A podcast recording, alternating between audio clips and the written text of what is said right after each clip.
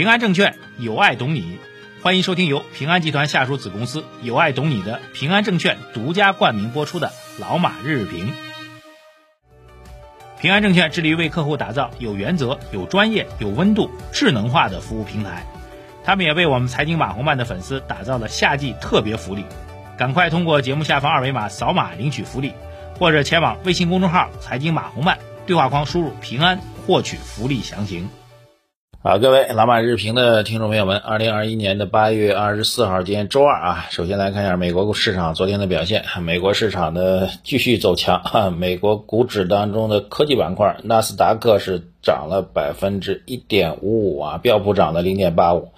道琼斯涨了百分之零点六一啊。其中纳斯达克和标普五百都是盘中再创历史新高啊。唉，叹口气啊，这个。很重要的原因呢是 FDA 首次是全面批准了一款这个新冠疫苗的相关的消息。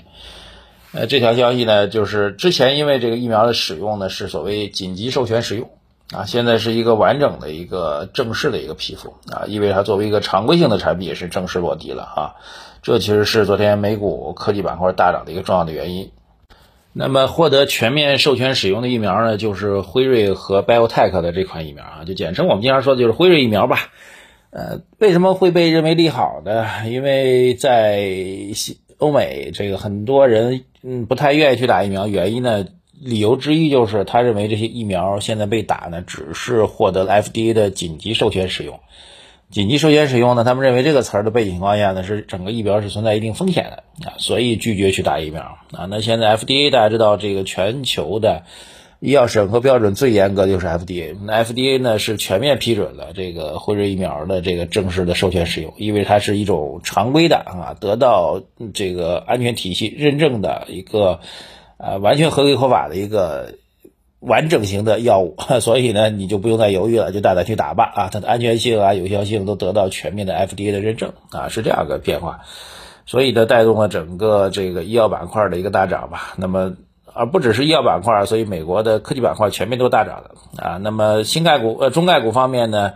新能源汽车也是普遍上涨的啊，这个就不给大家报了。热门中概股也是反弹的，阿里巴巴没有受到昨天港股下跌的要影响啊，也涨了接近百分之二。京东涨了百分之三，网易涨了五点四四啊。腾讯在美国是 ADR 上涨的，也接近百分之二，所以对于整个中概股的反弹是有所帮助吧。消息方面呢，新华社发了一篇文章啊，因为二十四号呢是创业板实行注册制改革的一周年啊，那么认为整个创业板改革如何如何成功啊，如何在新产业新业态当中带来一定的帮助啊。那最近的官方媒体呢，这个两篇重重磅文章引起大家关注啊，一个认为美国股市要跌啊，另外一个就是今天的这个认为创业板要涨。好，这个放一边啊，这个昨天晚上到今天最重要的消息是什么呢？就是央行开会了。啊，央行召开了一个叫做货币信贷形势分析座谈会啊，这种会呢不是特别常规的会议啊，央行的常规会议一般是呃这个每个季度的货币政策执行报告的会议哈，这次呢是召开一个信货币信贷形势的分析座谈会啊，这种会议呢往往是在呃中央啊就更高层对整个经济形势有了新的判断之后啊，央行作为执行的部门需要做一个吹风。吹风的目的呢，主要是把各大商业银行叫过来，各大金融机构叫过来啊，告诉大家经济形势发生一些变化，那么我们的整个政策的操作执行也会有一些调整，告诉大家伙做好思想准备哈，准备去干活，哈 大概这样的意思。那这次会议当中有这样几个重要点，要认真给大家解读一下啊。首先对经济形势的解读更加的严峻啊，叫做外部环境更趋严峻复杂，国内经济恢复仍然不稳固不均衡。在这种情况下，给了一个基本定调啊，叫做要保持信贷平稳增长，仍需努力啊。这句话什么意思呢？就是我们整体的货币政策应该是要保持信贷的平稳增长的，但是要完成这个目标呢，我们需要更加努力。这背后的含义，各位首先知道了啊，这个就是我们要完成这个基本的信贷增长的目标，现在遇到挑战了。这是第一个点。第二点呢，大家也关注到了这样一句话，叫做以适度的货币增长。来支持经济高质量发展，助力中小企业、困难行业持续恢复，保持经济运行在合理的区间当中。这里讲的很重要点就是适度的货币增长啊，这个表述实际上是一个非常明显的一个态度啊。它的核心点呢就是整个经济基调现在要稳增长了，稳增长啊，稳增长，强调一下啊。那货呃货币政策或者金融机构要负责的事情呢，就是要提供足够多的子弹，提供足够多的货币啊，这是第二重要点。第三重要点呢，叫做要衔接好今年下半年和明年上半年的信贷工作啊，这就我们经常讲的跨周期的概念啊。所谓跨周期，就是不要去考虑这个人为制定的这个日历啊、年度啊这个时间的限度啊。为什么要提这个问题呢？道理很简单啊，就是一般来讲的金融机构是按照全年来做整个信贷资金的投放的规划的啊。这个规划呢有两个重要特点，呃，当然特点的核心点都是四个字：头重脚轻啊。头重脚轻体现在两个方面啊。第一方面就是一季度是最猛的，一季度经常会呃不是占到全年四分之一啊，有可能占到全年的三分之一多啊，所以一季度头最大啊。然后到每个季度的三个月当中啊，第一个月是头最大的。它也不是占到每个季度的三分之一啊，可能占到每个季度的二分之一都是有可能的，所以头重脚轻啊。这样的话，我们现在时间点呢，已经到了三季度中下旬了啊，八月份过完就只有四个月了。那按照头重脚轻逻辑的，后面这四个月呢，你按照全年的信贷资金做规划的话，钱不够啊，因为头已经用完了嘛，头大嘛，后面尾巴钱少了，所以后面这四个月你钱从哪里来呢？那银行说我们规划已经用完了，你不是把这个年度指标给到我们吗？我们前面已经用完了，所以央行呢就告诉大家伙儿，你们要衔接好今年下半年和明年上半年的信贷工作。这意思就是呢，把事情做平缓啊，不要按照日历去去去去发信贷、发钱、放水。那么从现在开始就把，比如今年我们觉得最终执行会有这样的态度，就比如今年四季度和明年四个季度、五个季度打通啊，这样的话避免。就今年就一直憋着不放水，一直等到明年元月一号之后再去放水啊，打通实际上就是货币资金投放从明年的计划提前到今年今年下半年啊，说白就是后面这四个月啊要发力了，九十十一十二四个月就要发力了，是这样概念，重点解读一下好吧？好，大概就这样个内容。如果非要讲核心点的，那就是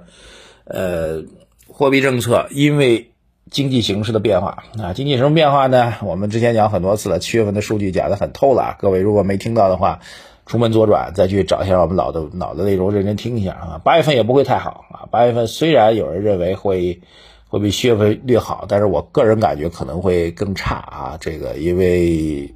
消费会受到很大的一个影响和制约。八月份能不出差都不出差了啊！各地对于这个疫情的防控之下，这个还是非常严的，所以八月份我认为会更差啊。呃，所以这就意味着三季度的两个月都被干趴下了，那压力确实非常大，这是第一个重要的经济形势的重大变化导致的影响啊。然后后面就要应对措施啊，所以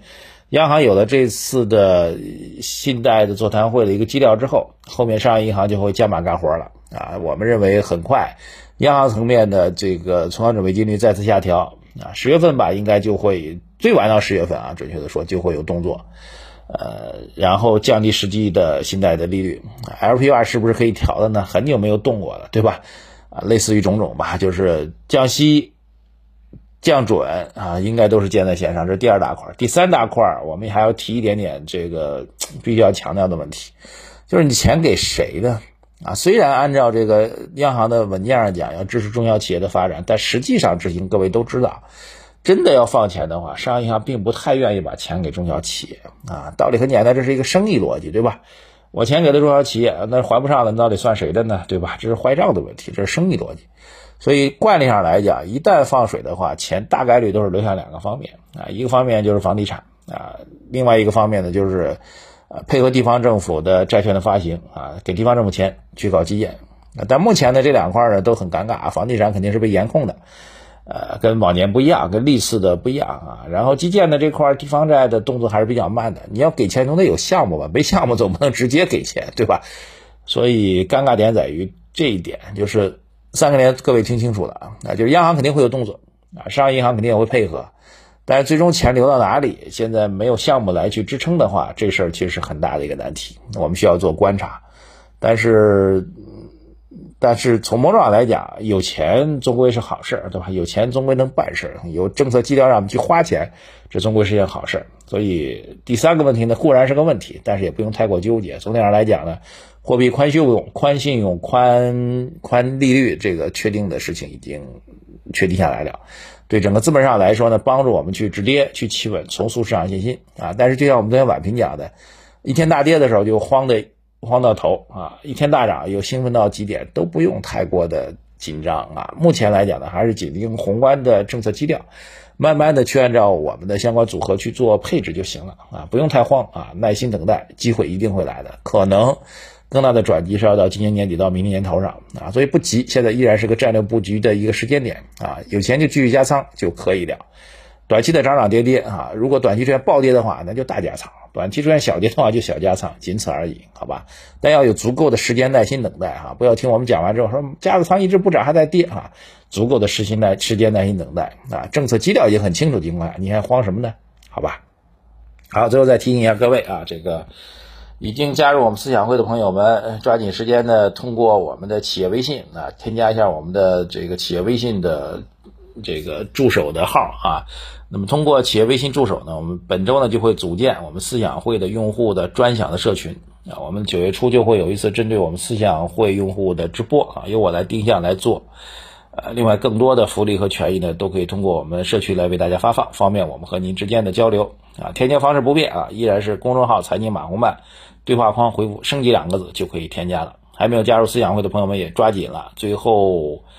最后一周的时间，给大家一个优惠价格啊，早鸟价马上就要到期了啊！如果错过这次早鸟价的话，下次再等的话，要等下一年度的这个，错过一年了，好吧？抓紧时间加入，谢谢大家，再见。股市有风险，投资需谨慎。以上内容为主播个人观点，不构成具体投资建议。